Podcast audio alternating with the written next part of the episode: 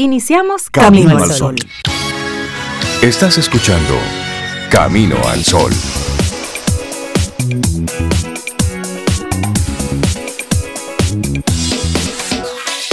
Buenos días, Cintia Ortiz, Obeida Ramírez y a todos nuestros amigos Camino al Sol oyentes. Buenos días. Hola Rey, muy buenos días, muy buenos días Cintia, Laurilla y nuestros amigos y amigas. ¿Cómo están ustedes? Muy bien, muy buen día. Hola Sobe, Rey, Laura. Buenos días a ti, Camino al Sol oyente. Feliz miércoles. ¿Y cómo estás tú también? ¿Cómo estás, Sobe? Yo estoy bien, muy bien. Qué Viendo toda esta lluvia en estos días que y he decidido mantenerme tranquila en casa, disfrutándome la lluvia, disfrutando mi casa. Y en eso estoy, trabajando, por supuesto. Eso. Sí, qué bueno. Bien. Y lo de las lluvias es apenas el inicio. Es decir, estamos todavía con, con los primeros toquecitos de lluvia. Bueno, esperamos que los amigos Camino al Sol oyentes hayan tenido un buen martes, que hayan descansado y tengan esa disposición, esa intención de disfrutar entonces este miércoles mitad de semana. Hoy el tema que te proponemos tempranito, tomar decisiones por el otro, ser conscientes de cuándo sí y cuándo no. Es decir, te sugiere, usted ve desde fuera, usted puede decir, mira, pero eso de tomar las decisiones por el otro, eso está complicado. Porque hay ocasiones en que hay que hacerlo. Los menores bajo tu custodia por un tiempo tú decides. Venga, vacunarse. Personas que 18 años. Exactamente. personas que tengan algún tipo de discapacidad de verdad para poder tomar una decisión. Tú sabes a conciencia que en cómo puedes apoyarles o no. Pero realmente el tema, el tema lo abarca todo. Pero realmente a lo que hace alusión Rey aquí es cuando tú te pones a decirle al otro, tú deberías hacer. Tú tienes que. Tú tienes que hacer. No, porque el tú deberías da hasta una medio hasta puerta. Una sugerencia. Hasta una puerta de salida, ¿no? Pero lo que tú tienes que hacer tú tienes que hacer es. Ah, Eso es una obligatoriedad. porque lo digo yo, tú tienes que hacer. Si ya ahí la conversación va diferente, pero miren. Correcto. Hay muchas relaciones laborales que así es que van, hay muchas relaciones de pareja que así es que van, hay muchas relaciones de, de amistades, de amigos que así es que van, que hasta condicionan el cariño si tú haces o no lo que ellos te sugieren, entre comillas, el qué hacer. Entonces, Ay, yo no voy a hablar con esa muchacha, nunca se lleva de mí. Exactamente. Como que eso está supeditado a que se lleven de ti. Yo no sé para qué me pregunta, porque termina haciendo lo que quiere. Bueno, el comentarte. Ya yo se lo he dicho 500 mil veces. Es más, a mí no me lo menciones siquiera. Bueno, son algunos de los elementos. Pero hoy haz, haz ese ejercicio, esa reflexión. ¿Tomas tú decisiones por otros o tú permites que el otro tome las decisiones por ti?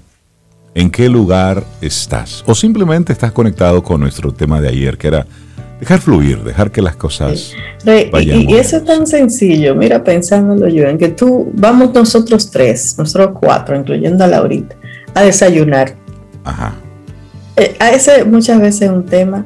¿Qué tú quieres? No, lo que tú quieras. No. Cualquier cosa. ¿Qué tú vas a tomar? En el menú no hay cualquier cosa. Cualquier cosa, espérate. O, llega uno de afrentoso, mangú para los tres y ¿Eh? después no te gusta. Exacto. Ah, Exacto. O, en, temas tan sencillos como ese. O sobre llegamos los tres y yo llego de afrentoso y digo, mangú para los tres.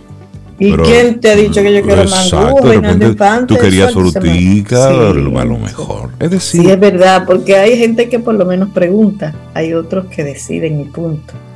Y entonces. Y tú dijiste algo muy importante, y eso se da en pareja, en sobre todo en las parejas. Mm, pero también hay relaciones entre amigos que, funcionan así, como una especie de, chantaje. Te quiero en la medida en que tú hagas lo que yo digo que hagas. Rey, pero ¿será que eso tiene que ver con que, Cintia, el 68% de los dominicanos no, no, no, no le importaría tener no, lo digas, no lo digas, un gobierno? No, no, Ay, señores, de verdad.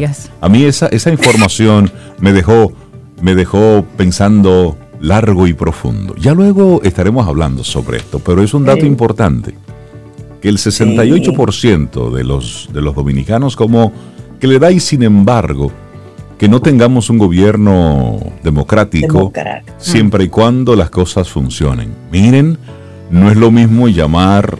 ¿eh? Que verlo llegar. Que llamarlo que verlo llegar, no es lo mismo. Observen lo que está pasando en Nicaragua en este momento, que Ortega ¿Cuáles son los opositores? Tránquenlo, pero que yo quiero, tránquenlo. Tránquenlo, Señores, vivir en democracia, imperfecta, corrupta, sí, sí, todo eso.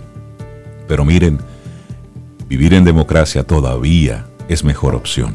Todavía sigue siendo mejor opción. claro que sí. Así es que arrancamos nuestro programa Camino al Sol. Hoy, en el que las Naciones Unidas recuerda eh, la administración pública Hoy es el Día de las Naciones Unidas para la Administración Pública. Precisamente hablando de, de, cómo la administración pública nuestra eh, está cojeando por todos los lados. Y decía el secretario general de la ONU, Antonio Guterres, a medida que la prestación de servicios públicos se vuelve cada vez más digital, debemos asegurarnos de que el funcionamiento público tenga las competencias necesarias también debemos garantizar que todas las personas, incluidas aquellas con discapacidad y otros grupos en situación de exclusión, puedan acceder a los servicios en línea. Solo alcanzaremos plenamente los objetivos de desarrollo sostenible cuando nadie se quede sin conexión. Y para eso falta un largo trecho, señor Guterres. Falta un largo trecho. Bueno, y atado a nuestro tema del día está la actitud Camino al Sol del día de hoy. Ayuda pero no te descuides. Conoce y define tus límites, pero ayuda sin descuidarte. Muy buena opción esa, esa actitud. Porque mira, a veces uno da tanto que se le va el alma.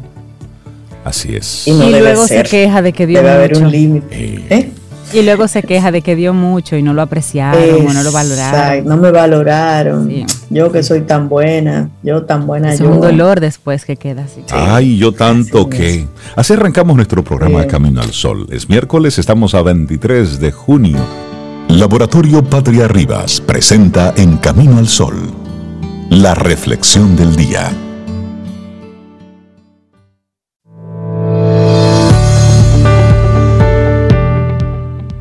Pero primero una hermosa frase de Brené de Brown. Atreverse a establecer límites se trata de tener el valor de amarnos a nosotros mismos, incluso cuando corremos el riesgo de decepcionar a otros. Y nuestra reflexión para este día, a propósito del tema que te vamos proponiendo para hoy, es decir, la actitud camino al sol que te proponemos hoy es ayuda pero no te descuides, conoce y define tus límites. Entonces, nuestra reflexión son algunos consejos para practicar la generosidad con inteligencia.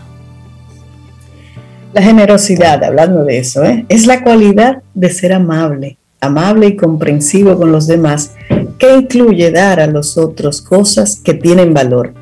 A menudo esta cualidad se entiende como un, un acto de abnegación, sin embargo, la generosidad en sí misma es un acto de propio interés. ¿Y cómo podemos practicar esa generosidad con inteligencia, Cintia? Bueno, Stephen Post demuestra en un estudio que hizo que las emociones y comportamientos altruistas se asocian a un mayor bienestar, salud y longevidad. Y en este sentido, practicar la generosidad es un principio de salud mental y podría ser la clave de una vida feliz y saludable. Entonces podríamos decir, egoístamente hablando, que nos interesa también ser generosos con los demás por nuestro propio bien. Muchos otros estudios han puesto de relieve los beneficios de la generosidad, poniendo de relieve, valga la redundancia, que esta ayuda a reducir el estrés, a tener mejor salud física, a mejorar el propio sentido de la vida y a combatir la depresión y aumentar la vida útil. Pero una vida más larga, menos estresante, más significativa, no es suficiente para inspirar la práctica de la generosidad, Rey. Bueno, en ese sentido, otro de sus grandes beneficios, y que es uno de los factores que más impulsa a las personas a ser generosas, es que la generosidad promueve y mejora las relaciones sociales. Y es que cuando damos a los demás, no solo hacemos que se sientan más cerca de nosotros, sino que también nos sentimos más cerca de ellos. Esto se debe a que ser generoso y amable nos anima a percibir a los demás en una luz más positiva y fomenta ese sentido de comunidad y de interconexión, además de que nos hace sentir mejor con nosotros mismos. Así es que te vamos a compartir algunas ideas para tú practicar, para que podamos practicar la generosidad. Y aquí va la primera, Rey Cintia. Dale algo a otro que sea importante para él. La generosidad es más eficaz cuando lo que ofreces es importante para el otro. Piensa en lo que la otra persona quiere o necesita, lo cual no siempre tiene que ser algo material. Ojo, dedicarle tu tiempo a otro puede ser en sí mismo un acto de generosidad que puede ayudar mucho a esa otra persona. Dale algo al otro que sea importante para él y que no tiene que ser material. Sí, interesante esa aclaración. Bueno, la segunda idea, acepta el reconocimiento. Y es que la generosidad es una calle de dos vías y es importante dejar que el otro lo exprese.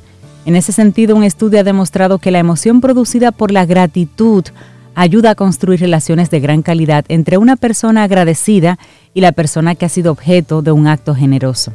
Esto que parece tan evidente, tan obvio, pues se olvida muchas veces cuando intentamos evitar que alguien nos dé las gracias porque no queremos darle importancia u otros motivos. Y le decimos, no, eso no es nada, eso es sí, eso es algo y deje que lo exprese porque eso es una emoción que los une a ambos más. Así es, bueno. La número tres, acepta la generosidad de otros. También es importante dejar que los demás hagan las cosas por ti. ¿Por qué le vamos a robar a otros la alegría de dar? Esto es en sí mismo otro acto de generosidad, aunque muchas veces puede hacernos sentir algo incómodos. Y es que la generosidad es muy a menudo un acto de amor, y aunque parezca contradictorio, muchas personas responden negativamente al hecho de ser amadas. Es decir, a usted solamente le gusta dar, qué chévere, pero también siéntase y reciba un poquitito.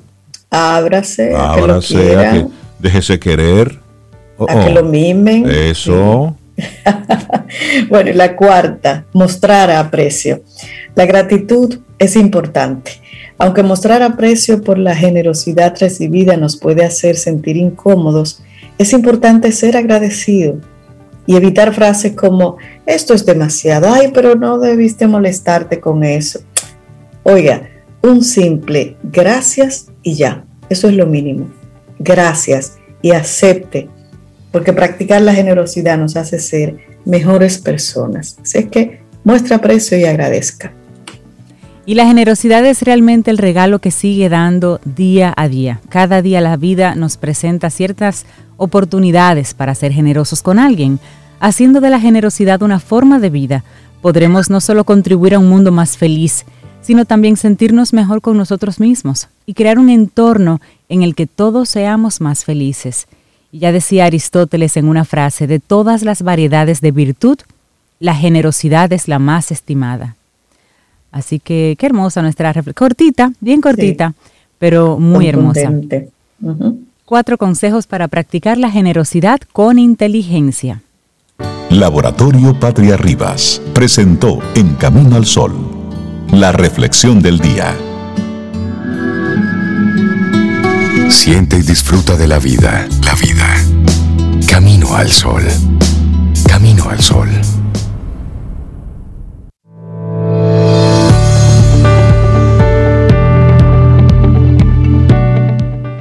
Las personas siempre son una buena compañía cuando hacen lo que realmente disfrutan. Samuel Butler. Y en este momento, Sobe tiene una muy buena recomendación que hacernos. Oh, pero claro, y una pregunta importante. ¿Sufre usted de cataratas y glaucoma? Laser Center desarrolla un estudio clínico de investigación para tratar esta condición. Entre los beneficios se incluyen evaluaciones oftálmicas, pruebas diagnósticas y cirugías. Si usted padece de esta condición, comuníquese con el teléfono 809 563 1324. 809-563-1324, extensiones 1350 y 1351 para citas e información adicional. Laser Center. Bueno, y le damos los buenos días, la bienvenida a Isabela Paz de Felices Jugando, una mujer que sí, siempre está feliz, siempre está jugando y siempre nos comparte temas muy potentes aquí en Camino al Sol. Isabela, ¿cómo estás? ¿Cómo va la vida? Isabela Paz. ¿Que, que, que la paz qué? ¿Que la paz qué? Que la paz, que, la paz. siempre estoy feliz y siempre estoy en paz. Por lo menos hay que venderlo, ¿verdad? Buenos días. Buenos días, Isabela. Buenos días, Isabela. Estoy ofendida porque ya Rey no me presenta. Siempre está feliz, siempre está joven y siempre está en paz. En fin. Después pues, esa eh, contienda la tenemos ahí. Ese, vamos a dejarlo ahí. Al parecer te he quitado hoy la paz. Buenos días, qué bueno estar aquí una vez más. Hace un mes que no vengo, oh, eh, estuve malita y aquí con esta, con estos calendarios que ustedes tienen, pues claro, pierdo eh, una emisión y ustedes tienen muchísimos colaboradores. Ay Dios, y tengo unos perritos, déjame ir, me fui corriendo de ellos. Pues hoy les traigo un tema que me apasiona, como todos los temas que les traigo, sobre Perdón, que es que me persiguen los perros, yo me muevo y me persiguen. Tranquila. Se llama, el título de hoy se llama Conexión y Paz. No, perdón, Conexión y Paz no, Conexión y Presencia. En estos días hemos estado viendo un, un eh, documental que ha sido revuelo entre todas las personas que se dedican a la ayuda y que trabajan. Eh, es de Gabor Mate. Yo les había traído antes sobre este autor, que es un doctor húngaro que vive en Canadá, desarrolló. Y este documental se llama el trauma, eh, Wisdom of Trauma, la sabiduría del trauma, porque él trabajó con adictos por mucho tiempo.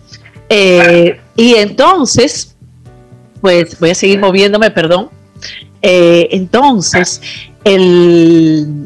yo pienso que el antídoto para el trauma es precisamente la presencia y la conexión, ¿no? Sin embargo, eh, cada vez veo niños más jóvenes, eh, perdón, adolescentes, he visto últimamente niñas de 19, 20 años, 21, que tienen un sentimiento de soledad muy profundo, eh, se meten en relaciones de maltrato, no recíprocas, no se pueden valorar y tú las ves eh, inteligentes, capaces, pero ellas no pueden mirar eso, ¿no? Y algo en común que tienen estas, ay, perdón, eh, algo en común que tienen estas personas, estas jóvenes, es que han, han, sufrido una especie de abandono o de Sí, estamos conectando ahí con, reconectando con, con Isabela Paz, un tema que, que realmente está ocupándonos desde hace un tiempo importante. La violencia, cómo se ha normalizado. Pues, Estaba, te, habíamos, eh, te habíamos perdido momentáneamente, Isabela. Sí, se puede quedar ah, tranquilita en un punto y ya no pasa nada. Ok, ok. Eh, entonces, ¿dónde fue que me perdí? estabas explicando un poquitito el contexto en el que se desarrolla este documental. No, el documental es básicamente lo que, lo que me hizo reflexionar, eh, porque el documental lo que trata es del trauma, ¿no? Y de cómo el trauma, la desconexión emocional que tenemos los seres humanos cuando sufrimos eh, situaciones que no necesariamente es una guerra civil, sino situaciones dolorosas en los primeros años de vida. Entonces yo lo estaba, yo lo traía porque para mí el antídoto de eso es la conexión y la presencia. Sin embargo, eh, y, y, yo decía, ayer le decía a Laura, ¿no? Me gustaría hablar si realmente estamos presentes, porque cuando me toca ver a padres o madres en Felices Jugando, pues siempre, eh, sí, yo estoy muy presente, eh, yo estoy en casa, y yo digo, ¿no? Cuando el niño está haciendo un síntoma o la niña a nivel de conducta, eh, a nivel de inhibición, generalmente el problema está en esa presencia y conexión de los padres.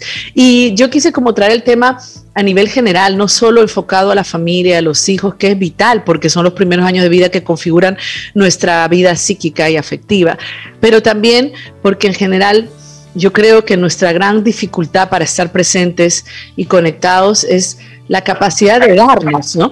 La capacidad de darnos, eh, de, tener servicio, de cuánto yo me doy, cuánto yo estoy dispuesta a renunciar al otro, a renunciar a mí para yo darme. Y generalmente, pues muchas veces creemos, creemos que, que, es como inocuo, ¿no? Creemos que, bueno, si mi hijo viene y me interrumpe, yo estoy haciendo algo, no, ya va, espérate. O si yo digo, eh, eh, no sé, si mi hija me pide algo, a mí me pasa muchísimo, porque ya mi hija tiene 17 años y a veces ella me pide cosas, pero yo no estoy disponible porque estoy trabajando o porque estoy en lo mío.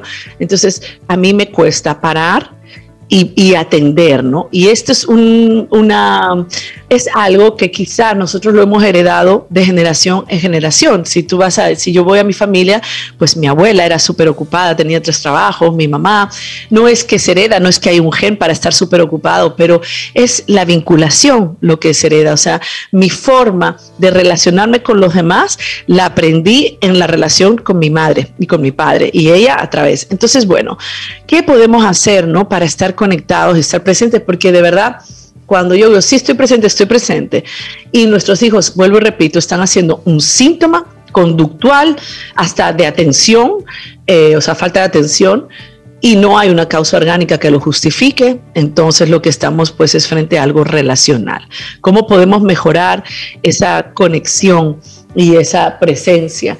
Y yo creo que lo primero es decidir, porque hay que decidir querer dar y no hay nada más a nivel de servicio que tener un hijo o una hija, ¿no? Ahí es cuando yo debo renunciar a mí. Pero ¿qué pasa? A mí no me gusta renunciar a mí. A mí me gusta estar en mi mundo con mis proyectos, con mis objetivos, eh, con lo que quiero lograr. Eh, y sin embargo, cuando tenemos un bebé, el bebé trae un sistema de apego que, que garantiza su supervivencia que no, es, que no necesita solamente ser alimentado, sino ser nutrido afectivamente, ¿no? Y eso llama mi atención como adulto y yo tengo que estar respondiendo, respondiendo y garantizar que este bebé humano construya su seguridad afectiva. Pero si yo en mí no he podido construir mi seguridad afectiva, por mi historia de vida y por lo que hago es evadir a través del trabajo o del busco el reconocimiento, o sea, por todas las que sean las causas, ¿no? Y esto incluyo las redes sociales que han venido a agravar un problema que ya teníamos, ¿no? El estar más enfocado en mi teléfono que en el que tengo al lado. Entonces, ¿qué podríamos hacer para, para, para conectar más? Y yo decía, es una decisión. Al final, amar no es un sentimiento, al final es un compromiso que yo hago día a día y digo que hoy voy a estar para el otro. Lo que pasa es que nosotros somos sumamente egoístas, ¿no? Y yo pienso que ahí tenemos que madurar a nivel emocional, también a nivel espiritual, de lo que implica estar en una relación. Y esto va también a una relación de pareja. Si yo estoy en una relación de pareja, yo tengo que conectar con que el otro tiene sus necesidades, sus deseos, eh, sus agobios, en que tal vez tienen mal día, pero también en la relación de pareja me manejo caprichosamente y voy y digo, el otro no me da, el otro esto, el otro esto. Y esto se traslada a todas mis relaciones. Entonces hay que entender, estoy dispuesto, y por eso yo digo, ¿no? Cuando tenemos hijos, hay que estar claro que es un full-time job. Es un trabajo. Ahora, yo quiero delegarlo, yo quiero tener nana, quiero tener esto. Eh, ¿Cuál va a ser el producto de eso? Tú ves. Entonces, está bien, no voy a culpabilizar. Podemos trabajar y podemos, y a veces necesitamos trabajar, no hay de otra. Pero entonces cuando estamos, lo que queremos es seguir desconectados. Yo llego a mi casa cansada, vienen unos niños chiquitos que requieren, y cómo me cuesta estar presente. ¿no? O llevarme al trabajo. Entonces, bueno, esto es una decisión. Segundo, algo muy importante, eh, una mente tranquila tener una mente tranquila nos permite poder conectarnos. Y si una mente tranquila, a veces pensamos, no, me invaden los pensamientos y no sé cuánto, pero los pensamientos nosotros podemos aprender a dirigirlos. No es verdad que yo soy, eh, estoy a merced de mis pensamientos, estoy a merced de mis pensamientos no conscientes. Pero si yo empiezo a trabajar y hacerme una higiene mental, como es el cepillo de dientes tres veces al día o la comida tres veces al día, quizá yo tengo que lavarme la cabeza, la mente tres veces al día y, cuidar lo que escucho, porque mi mente necesita estar tranquila para poder conectar con otro ser humano. Lo otro es, eh, y de esta mente tranquila, o sea, está la decisión, la mente tranquila y ahí mi atención cómo yo doy mi atención al otro, ¿ok? Si tú me solicitas, estoy ahí, respondo a tus necesidades, dejo, pongo en pausa lo que estoy haciendo para atender qué necesitas. Y en otro aspecto, el reconocimiento, sobre todo en los niños, es esencial el reconocimiento, ¿no? El yo poder mirarte. Los niños se construyen con la mirada del adulto. Los niños necesitan un adulto que aunque sea a distancia los mire y les diga, te veo crecer, te veo trepar, te veo esto, te gusta tal cosa. Porque los niños se tienen que ir conociendo en función del otro porque nos construimos en el otro. Pero si este otro está ocupado y no está presente y no atiende, entonces el niño no se va a conocer. Va a vivir esta soledad que yo decía inicial que estoy viendo en estas jóvenes, este, esta soledad insaciable, que nada la, que nada la, ¿cómo se llama? La calma, ¿no? Eh, y esto es importante. Algo también muy, muy especial es la comunicación.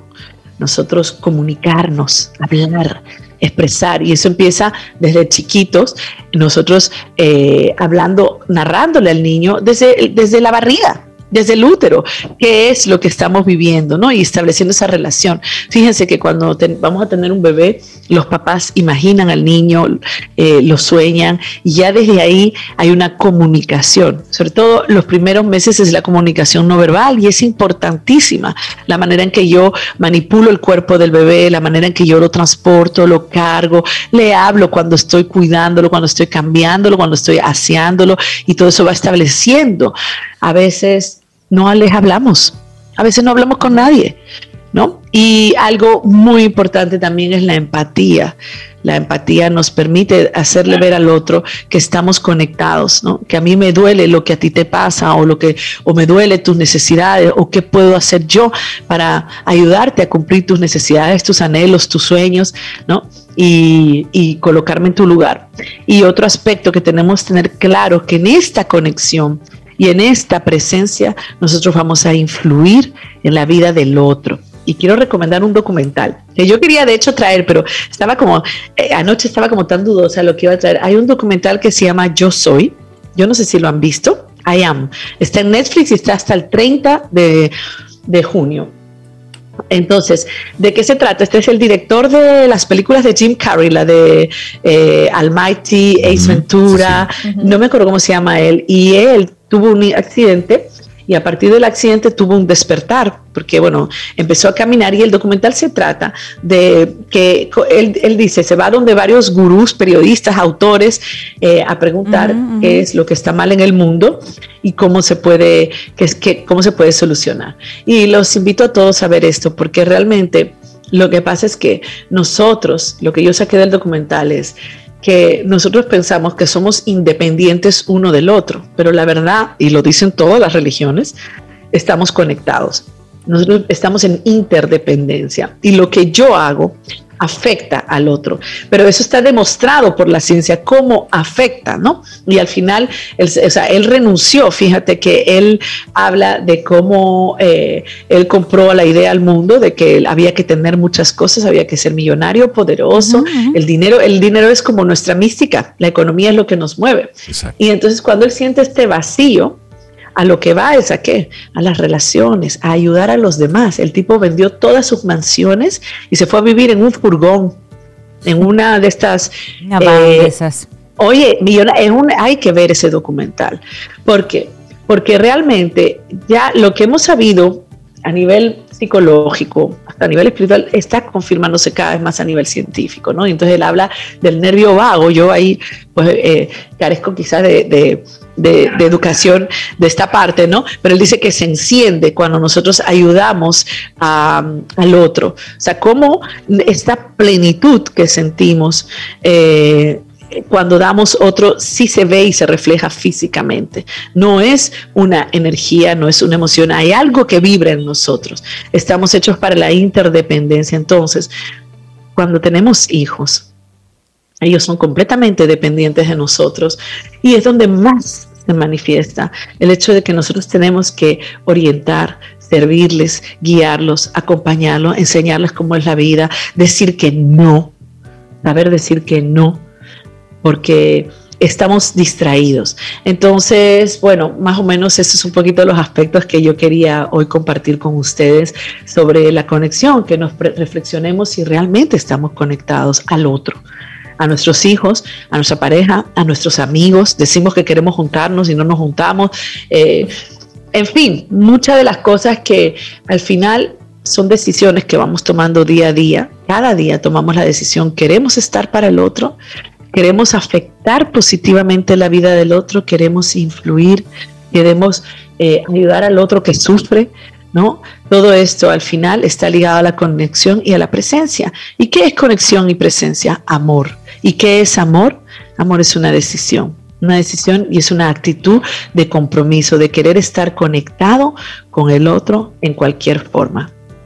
Buenísimo el tema que nos propones hoy, Isabela. Realmente es, es para reflexionar al respecto. Y los que tenemos el privilegio de, ser padres, de tener a, una criatura y de darle, de darle ese, ese seguimiento, esa, esa continuidad, a veces es ver todo esto mucho más allá de la carga económica, verlo mucho más allá del compromiso, del debo hacer, eh, cumplir una serie de, funciones que al final terminan en la parte económica, que llevan para nosotros eh, una carga entonces eh, emocional pesada.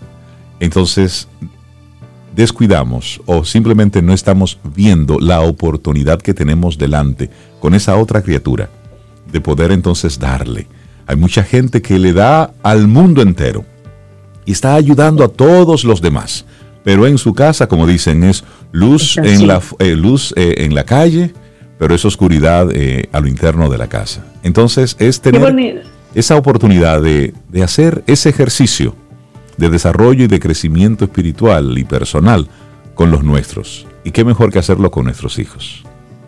Tú sabes, totalmente. Y qué lindo que lo cierres así, porque realmente el primer servicio es con nuestra familia, con los que estamos, pero lo desestimamos, ¿tú sabes por qué? Porque eso no da reconocimiento, eso no da brillo eso Eso no da likes. eso no da like, exactamente, eso no da like, gracias.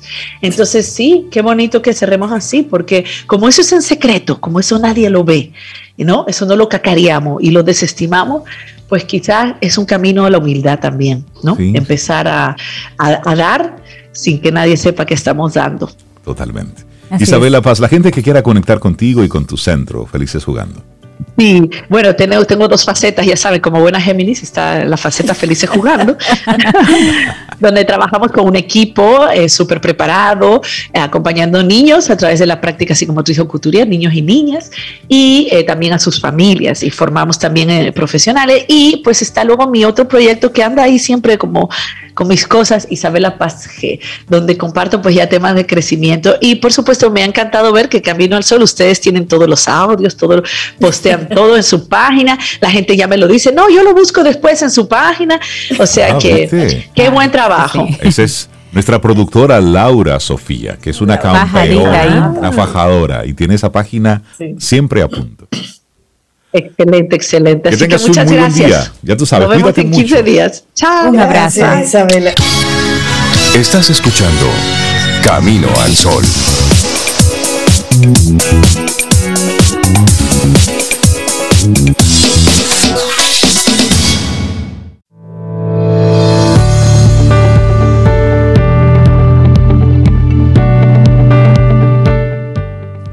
El cambio climático y las incidencias del medio ambiente han provocado transformaciones en la temporada ciclónica.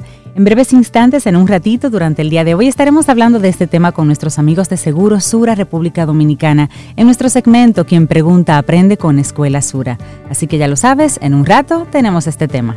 Y le damos los buenos días, la bienvenida a nuestra queridísima María Eugenia Ríos Lamas de Nueva Acrópolis. Ella es psicóloga, docente y bueno, una persona a quien queremos muchísimo aquí en Camino al Sol.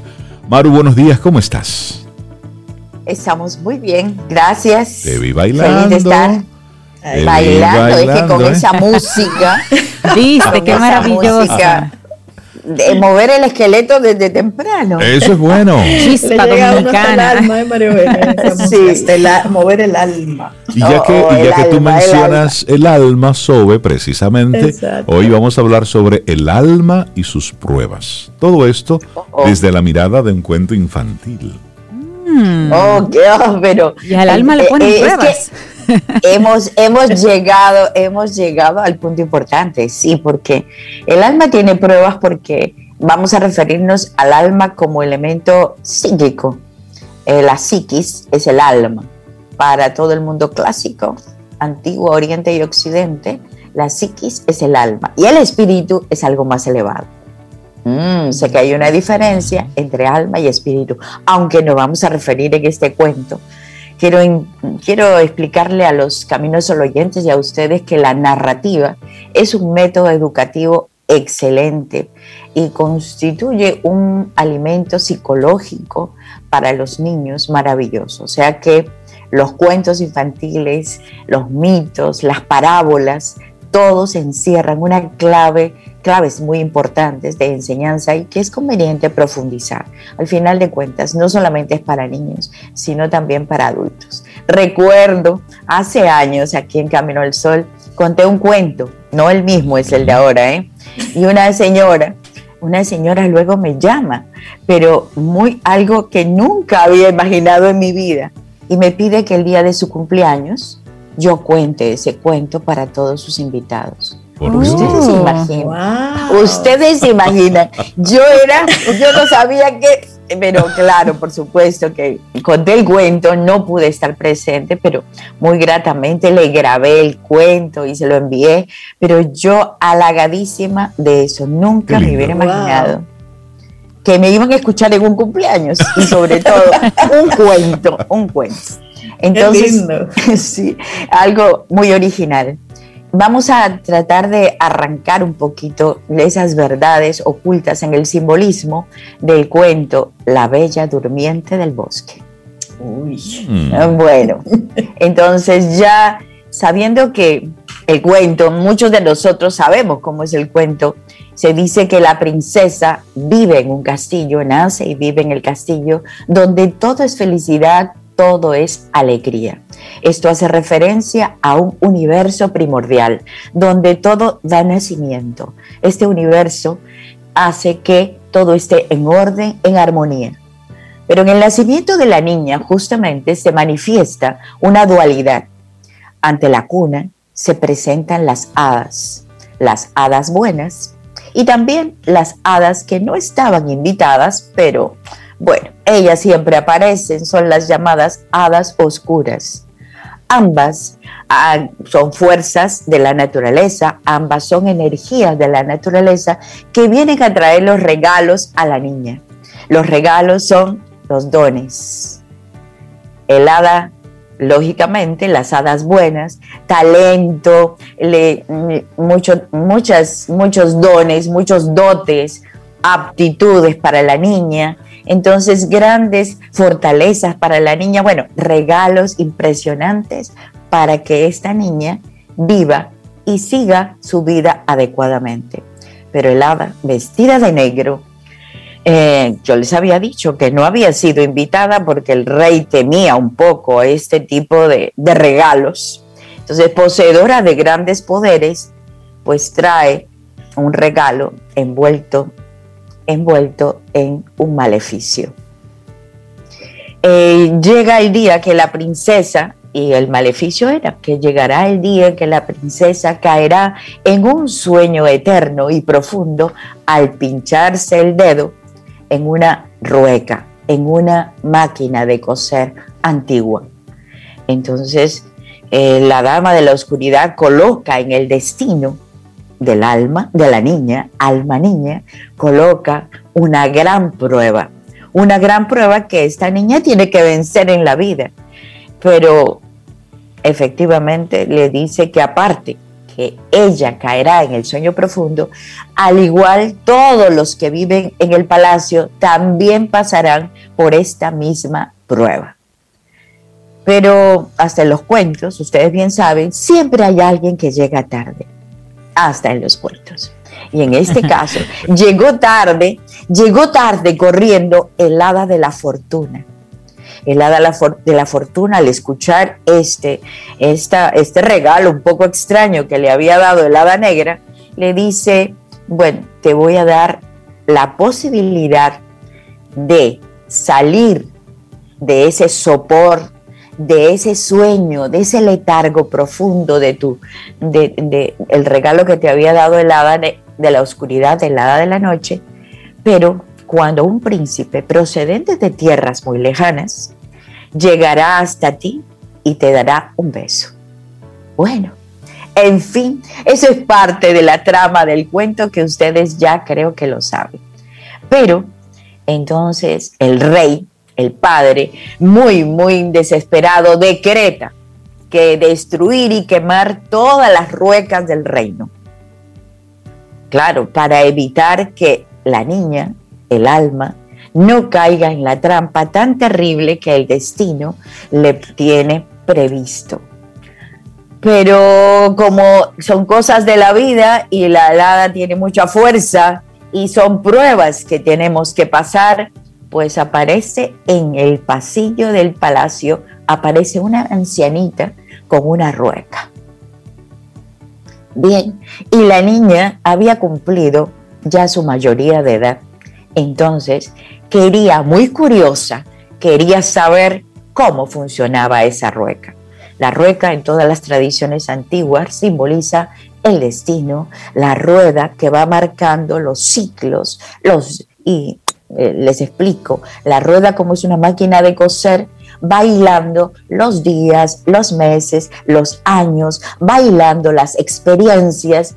Eh, significa en Oriente la rueda del samsara, la rueda de los ciclos, bueno, todo eso, el tiempo en general, el tiempo y sus experiencias vividas por esa alma. Pero claro, la niña curiosa definitivamente quiso coser. Y en eso que toma la rueca, se pincha. En ese momento, todo entra en un sueño. Ella entra a un estado de inconsciencia, en un sopor, en un sueño profundo, y con ella todo el palacio. Bueno, por eso llamamos la bella durmiente. La bella durmiente ese tiempo, del, ese tiempo que estaba oculto el palacio, eh, se comenzó a llenar el bosque, comenzó a cubrirlo de maleza, comenzó a cubrirlo. ¿Y qué significa todo esto? Que hay tiempos en que el alma se adormece, pasa por estados de inconsciencia y casi no solamente un individuo, sino también toda una comunidad puede pasar por esos estados.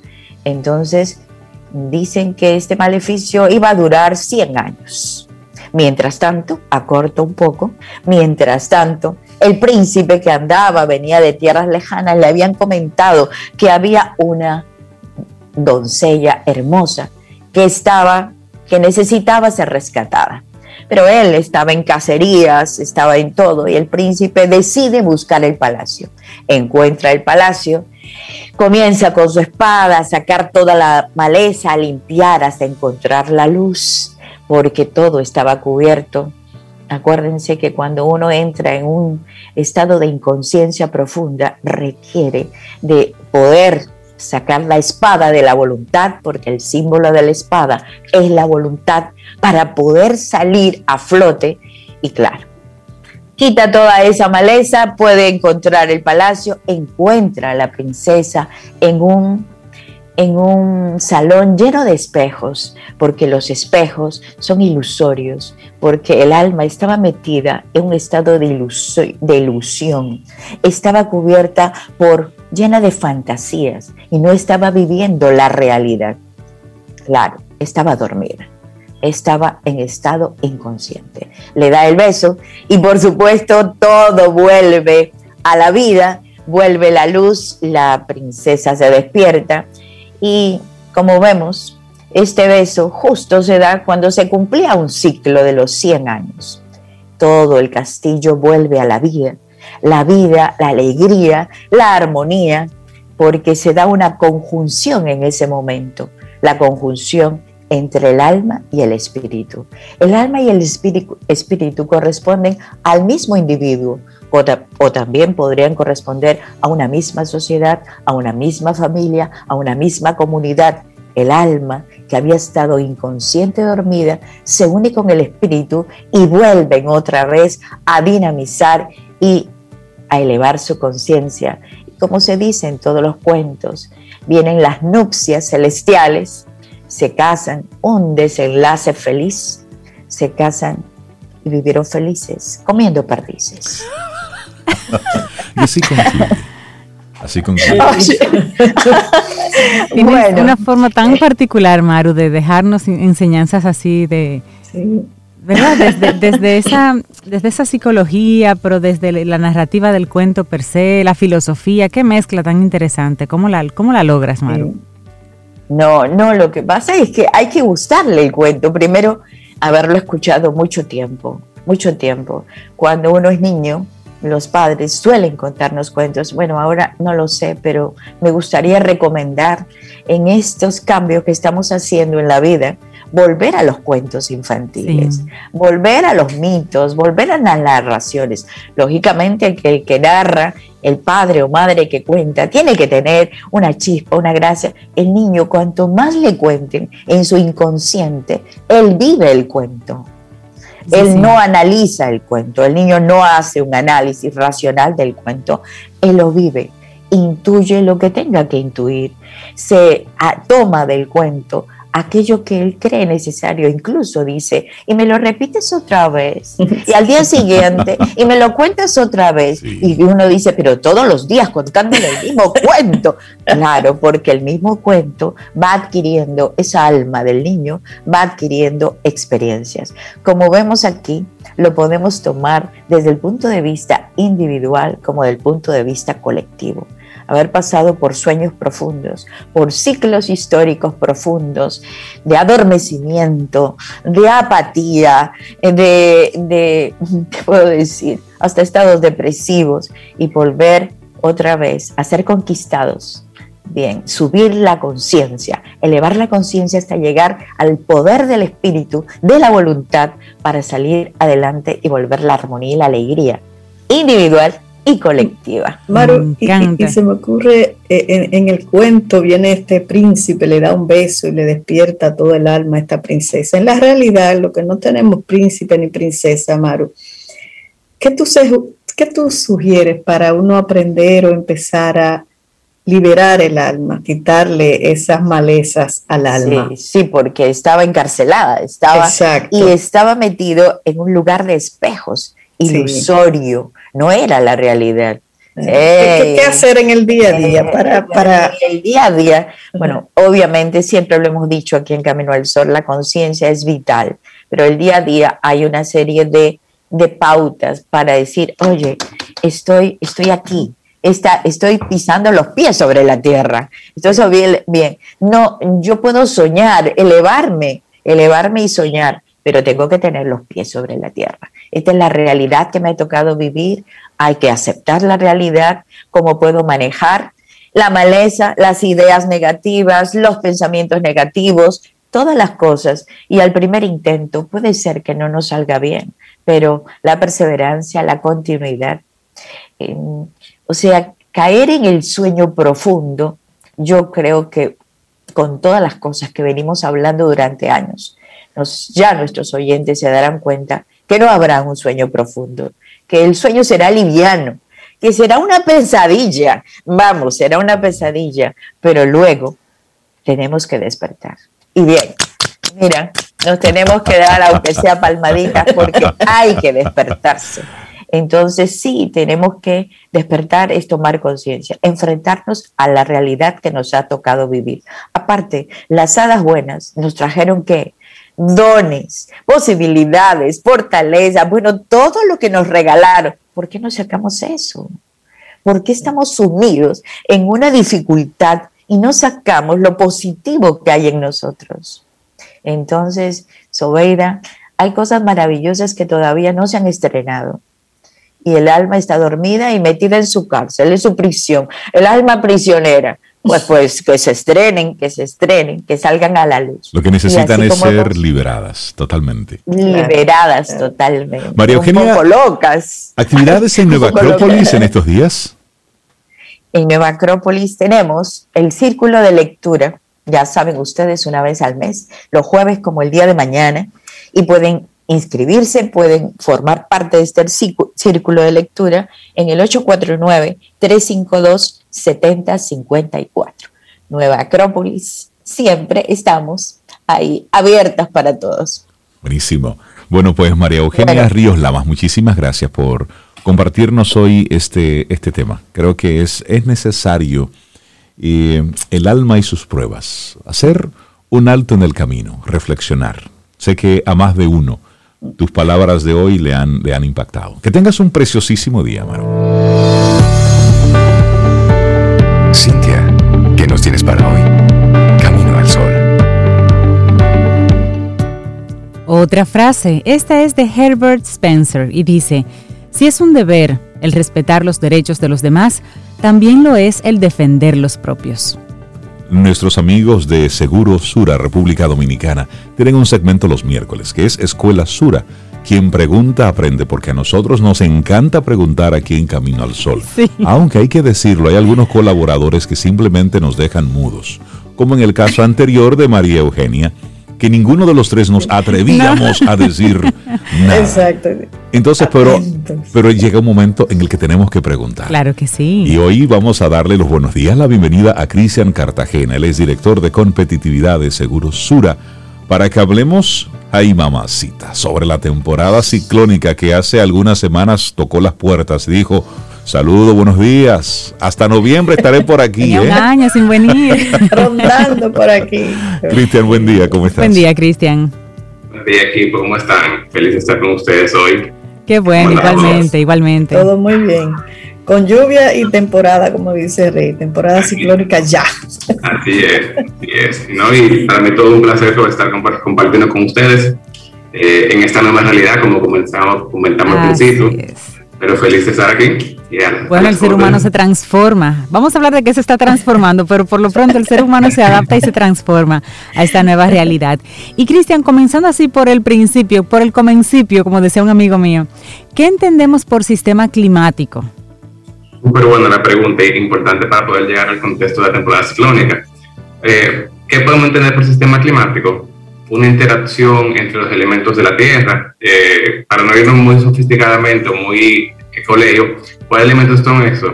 El aire, el agua, eh, la, el hielo, las capas rocosas y obviamente los seres vivos. Esa interacción uno con otro lo que hace es que se genere lo que es el clima que hoy en día conocemos. ¿Por qué esto es importante? Porque una irregularidad en algunos de, estos elementos puede entonces cambiar todo lo que es el balance climático que hoy en día conocemos. Ok. Ya, mira, y, y Cristian, ¿cuáles son esos cambios más dramáticos que hemos estado mirando en las últimas décadas? Dos palabras, frecuencia y severidad. ¿Por frecuencia y severidad. Okay. Porque, porque, hemos visto un, un, aumento muy interesante en fenómenos como la el alza de la temperatura de la Tierra, hemos visto las lluvias torrenciales como han ido aumentando en, cualquier, en las diferentes partes del, del mundo. Hemos visto cómo los, eh, los fenómenos extremos, o sea, los huracanes, las olas de calor han aumentado, pero entonces no solamente aumentan en frecuencia, sino que cada día vemos que son más intensos estos fenómenos, son más fuertes. Nos, nos, levantamos y cogemos el Twitter y vemos que pasó un, tifón eh, fuertísimo en, en, China, Japón, que tenemos una ola de calor muy grande. Entonces, estamos viendo mucha severidad y mucha frecuencia en estos tipos de, de, de, eh, de fenómenos. Bueno, por ahí anda un iceberg que se soltó, recuerden, de, de, la Antártida hace varios meses ya, pero del tamaño de, un estado de Estados Unidos, es inmenso, más grande que la República Dominicana. Y algunos expertos hablan de, del cambio tan drástico que se está viviendo en Groenlandia. Algunos se preguntan, ¿será Groenlandia parte del mapa dentro de unos años? Bueno, de, de, hecho sale hoy, Cintia, de Groenlandia a la Amazonía, una cadena de interacciones de la que puede depender el planeta completo. Eh, Groenlandia se encuentra a unos 8.000 kilómetros de la Amazonía y a más de 18.000 de la Antártida, pero hay unas interacciones que se están dando que están interconectadas y que están preocupando a los, a los científicos por, por cualquier desestabilización, desestabilización que haya ahí va a impactar y están hablando de elevar la temperatura en unos 2 grados. Y, y Sobeira y, Cintia, ustedes saben que la gente, nuestros oyentes pues están pensando, pero ¿qué tiene que ver eso con la temporada ciclónica? Y lo, que, comentamos al principio, o sea, todo afecta, cualquier modificación o cualquier irregularidad en esos, eh, en esos elementos pues, va a conllevar a un, a un desbalance en el clima. Y lo podemos ver tanto en temporada ciclónica como en tema del, de, del sentimiento de, de, como, o sea, todo eso afecta y, se relaciona uno con otro. Ahora mismo también hay una serie de, de socavones, porque es el término que utilizan para eso, socavones en algunas eh, áreas de la, de la Tierra. Son unos grandes hoyos que simplemente se tragan una casa o un vehículo, un edificio, y se ha dado el caso de que se traga, por ejemplo, una persona que esté en, el lugar y todavía no se logran explicaciones, además de que son queda el hoyo, eh, en muchos casos perfectamente redondo, pero no se le ve el fondo. Entonces tú dices, bueno, lo que sucede es que el socavón que sucede en Perú, de alguna forma tiene que impactar, por ejemplo, en la Siberia, aunque no estemos tan cerca. El efecto mariposa, cualquier algo insignificante en un punto va a impactar en otro. Si, somos, bien, bien perceptivos y bien atentos, damos cuenta que esas pequeñas, esos pequeños situaciones se van relacionando una cosa con otra y van todo de la mano con ese cambio climático que estamos viendo en los últimos años. Ya, y, eso, ese cambio que tú dices, esos aumentos de temperatura en los últimos años, hace eh, o le da eh, respuesta a esas dos palabras que hiciste, que dijiste, ¿no? Frecuencia e intensidad, ¿sí? Es correcto, así mismo es. ¿Y cómo ha incidido este cambio, este cambio climático en nuestras temporadas ciclónicas? Porque la realidad es que vemos lo que pasa en el mundo, pero aquí no tenemos los volcanes en erupción, no tenemos los socavones todavía, los incendios forestales suceden, pero no suceden en la magnitud que, se ve a veces en California o en el Amazonas. Aquí tenemos es la temporada ciclónica. Entonces, ¿cómo ha incidido este cambio climático, estos cambios que vemos en todas partes, con la manera en que están llegando los ciclones y los, esas formaciones a nuestro país, Cristian? Es un impacto muy interesante y muy directo. Y, vuelvo a mi palabra favorita de hoy, severidad e eh, y, frecuencia. ¿Por qué? Porque si no me dado cuenta, en los últimos años ha habido un, aumento en la cantidad de, tormentas que, que, se forman y que pueden afectarnos pues no solamente en cantidad, sino que cada, cada año eh, aumenta la cantidad de, de huracanes severos, categoría entre 3 y 5 que se pueden formar y obviamente pueden llegar. Nosotros somos muy afortunados porque somos la isla que siempre vienen y al último día nos dejan con, con nos dejan en visto, como digo yo. Pero, eso no, quiere decir de que, de que efectivamente esos factores, e, esos cambios nos están afectando. Inclusive hay, hay uno, un cambio bien interesante que viene, que se está analizando, y es que es posible, y obviamente los expertos hablarán de eso, de que a partir del año que viene la temporada ciclónica aumente en tiempo, es decir, que inicie en vez del primero de junio a mediados de mayo. Ay, Dios mío. Entonces, hay muchos pequeños factores que, que sí impactan, como, como tú dijiste, Cintia, no tenemos volcanes, pero efectivamente el tema de la temporada ciclónica se ve muy afectada por, por estos cambios climáticos. Bueno, y de hecho el año pasado está considerado, eh, hay un artículo ahí en CNN, eh, está considerado el 2020 el año, el primero en la historia en que se registran 30 tormentas. Más de, bueno, fueron más de, de, 30. Sí, no, eh, cambiaron, el, inclusive agotamos a mitad de temporada. Los nombres. Se agotaron los nombres. Ah, ya ustedes saben que uno desde el punto de vista del seguro dice, bueno, se agotaron los nombres a mitad de temporada. Hay, problemas, como dicen por ahí. Sí. Entonces hablemos de, del pronóstico. ¿Qué nos espera en este 2021, Cristian? Mire, en el 2021 te tengo buenas y malas noticias. Lo bueno es que, que, la temporada no va a ser tan intensa como la del año pasado. No va a ser. Pero va a ser, eh, según, según la Universidad de Colorado, eh, se entiende que va a ser por encima del promedio. Es decir, nosotros venimos un tiempo con un promedio X de cantidad de tormentas y huracanes eh, que en los últimos años ha ido en pico.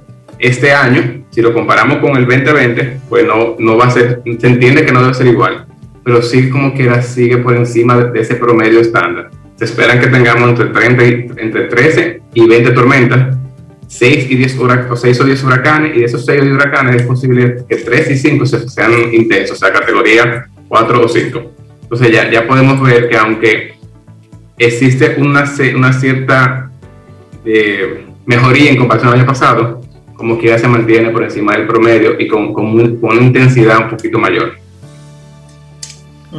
Recoja sus corotos, póngase en esto, es decir, no, no espera a ver los anuncios finales, está empezando. Todavía los meses de, de manera normal junio, julio, son meses para nosotros todavía de, mucha expectativa. Y así agosto es donde tenemos históricamente eh, uno que otro impacto. agosto y septiembre. Agosto y septiembre de forma histórica. Pero está, el, mundo está cambiando, todo se está transformando. Entonces... Y, y como tú dices, Reinaldo, no esperar que llegue esos meses y, y, no agarre fuera de base, sino que inclusive de, de, tanto las empresas, los gobiernos deben de ir activando sus planes de emergencia, sus protocolos, desde abril, mayo, conociendo, eh, actualizando, eh, poniéndolo en práctica, para que eh, cuando llegue ese evento, que gracias a Dios, a diferencia de otros países, nosotros nos, dan una alerta. Mira, viene un huracán, tú tienes X tiempo. Pero generalmente, si no estamos preparados, eso, es, eso 40, esas 48, 72 horas no es que va a ayudar mucho, o sea, entonces tenemos que ser bien conscientes y, y parte de, de, poder estudiar esta temporada ciclónica, el cambio climático, tiene que ver con un tema de conciencia mundial, de que podamos simplemente darle la importancia correspondiente a estos eventos que están pasando. En nuestro caso, el tema de temporada ciclónica. Y hablando de, de eso que tú estás mencionando, los, los cambios, las cosas que estamos viendo, hemos visto cómo eh, el sargazo cada año que pasa está inundando más las costas. Es decir, eh, todos los que vivimos del, turismo ya tenemos el sargazo como un elemento a considerar dentro de toda la, ecuación. Pero por allá en Turquía el mar de repente se volvió viscoso y las embarcaciones que estaban en el, ahí en los puertos no podían ni siquiera moverse porque es una especie de, de algo pegajoso que está cubriendo toda esa zona. Es decir, en los océanos, en los mares, estamos viendo muchos cambios. ¿Qué se está transformando, Cristian? Bueno, mira, ahora mismo estamos viendo un, endurecimiento, en lo que son los eventos climáticos, es decir, que vemos un aumento histórico en temperaturas altas y en eventos de lluvia torrenciales, como lo comenté al principio. Hay una mayor incertidumbre en lo que es la previsión del clima. O sea, es más difícil ahora uno en realidad planificarse porque uno eh, está muy inestable. Eh, cada vez vemos mayor, mi palabra, mi, palabra favorita, cada vez vemos mayor frecuencia y severidad en todo lo que son las catástrofes naturales. y eso representa un riesgo muy importante para los, países, para los pequeños países, y se ha convertido en un factor de migración de países a otros, como que la gente dice, bueno, aquí hay eh, mucho, tenemos un tema de volcán, tenemos un tema de temporada ciclónica, tenemos, y como que la gente va migrando.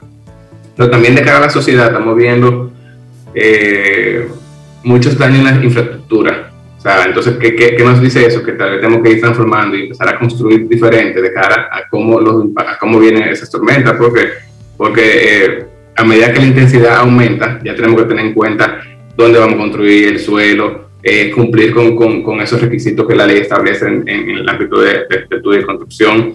Eh, tiene un, un, rol muy importante. Y también hay un, algo que es interesante, que va muy de la mano con, con, el cambio climático, también con la temporada ciclónica, que es que las, los actores de la sociedad se están enfocando en energía alterna. ¿Por qué? Porque parte de los elementos que impacta el clima y que por ende impacta el, los huracanes son ese tema de la energía, eh, de, esa energía. Entonces, en vez de estar consumiendo esta energía de, recursos naturales, las sociedades están viendo cómo podemos ayudar y cambiar energía amigable, eólica y demás. Y eso todo ayuda a que si podemos nivelar el tema climático, obviamente la temporada ciclónica puede entonces llegar a una normalidad o volver a una normalidad como la que hoy en día conocemos. Pero eso es un tema de, tiempo, de, de, conciencia, de trabajo eh, social, trabajo comunitario, trabajo global. Yo recuerdo el caso de una pequeña isla en el Pacífico que el agua la está arropando y es cuestión de dos a tres años que un, una persona que vive en esa isla pierde su terreno, la isla es súper pequeña, ya está distribuida, todo el mundo tiene su parcela, llega el agua y en dos o tres meses sube, al final de un año ya te inundó todo tu pedazo y la persona o tiene que comprarle a un vecino para vivir, entonces eh, moverse ahí, o tiene que irse a tierra firme, porque ya en esa isla su espacio está bajo agua. Y eso está sucediendo hoy en día. Y si sigue, tendrán que emigrar todos. Emigrar todos. va a inundar la isla, claro. Es una realidad que viven algunos que nosotros todavía vemos en películas, en documentales y en noticias. Hay una, película bien, hay una película bien interesante, perdón que le interrumpa, se llama eh, Geostorm o, o, Tormenta Geológica. Geotormenta. Sí, tormenta. Y ahí habla de, cómo es la ambición del ser humano, de controlar el, cambio climático. yo controlo dónde vienen las tormentas y todo. Y obviamente hay un, trama, un trama muy, muy de película, Pero sí, o sea, eso, eso es lo que se está viendo. Cristian, yo creo que, están pensando en eso, Cristian, que yo creo que eso no es película nada. yo, soy amante, de las películas, yo digo que todas las películas tienen un chin de verdad, o sea que si nos ponemos en eso vamos a tener que coger un espacio, un espacio alargado para hablar. Ese es mi pensamiento, si no, recordemos a los Jetstones. Sí, que nos, van, nos van preparando. Van de una forma u otra condicionándonos. Cristian Cartagena, director de competitividad de Seguros Sura Hoy fue nuestro profesor en quien pregunta aprende. Muchísimas gracias, Cristian. Y tus palabras nos sirven para nosotros ponernos en, función, en alerta, en, movernos un poquito. precavidos, claro, claro, claro que sí. Cristian, muchísimas gracias. Gracias, feliz día. Gracias, abrazos a todo el equipo de Sura. Gracias, Cristian. Te acompaña Reinaldo Infante. Contigo, Cintia Ortiz. Escuchas a Sobeida Ramírez. Camino al Sol.